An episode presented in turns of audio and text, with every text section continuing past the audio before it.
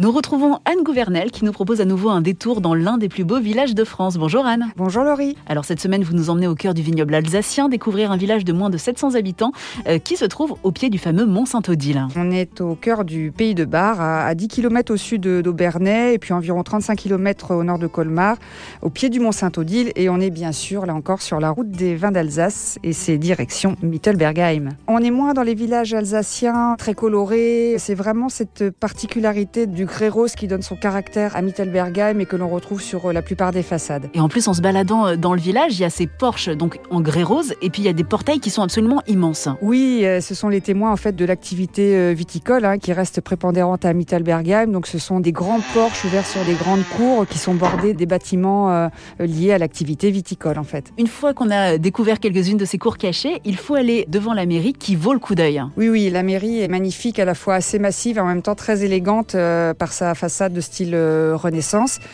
Et puis, euh, la mairie, elle enferme un petit trésor euh, qu'on appelle le Weinschlagbourg, qui est en fait une chronique du monde de, l'activité viticole à Mittelbergheim, mais même de, l'actualité un petit peu locale. Et en fait, ce livre est tenu, cette chronique est tenue depuis 1510 par les vignerons. Ça se transmet encore aujourd'hui, puisque les vignerons ont réouvert en quelque sorte un ouvrage et continuent de tenir cette chronique. En plus de cette Bible, les vignerons ont aussi ouvert un musée. Mémoire de vignerons, et on retrouve notamment beaucoup d'outils, d'anciens outils liés euh, à ce métier de la viticulture. Voir comment procéder avec les outils d'antan euh, pour cultiver la vigne. Pourquoi pas alors sortir un petit peu du village pour aller à la rencontre de ces vignerons, on va dire par tous les chemins de randonnée qu'il y a autour. C'est un incontournable, hein, le sentier viticole des Grands Crus. Il faut justement savoir qu'à Mittelbergheim, c'est là où on trouve uniquement un sylvaner en Grand Cru. C'est le Grand Cru Zotzenberg qui porte le nom de la colline Zotzenberg sur laquelle sont plantées les vignes.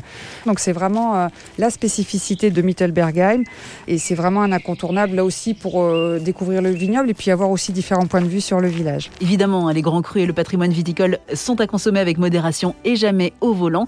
Merci beaucoup Anne pour cette découverte de Mittelbergheim. Merci Laurie. Et en attendant une nouvelle balade la semaine prochaine, vous pouvez retrouver Mittel dans le guide des plus beaux villages de France aux éditions Flammarion et sur les plus beaux villages de France France.org.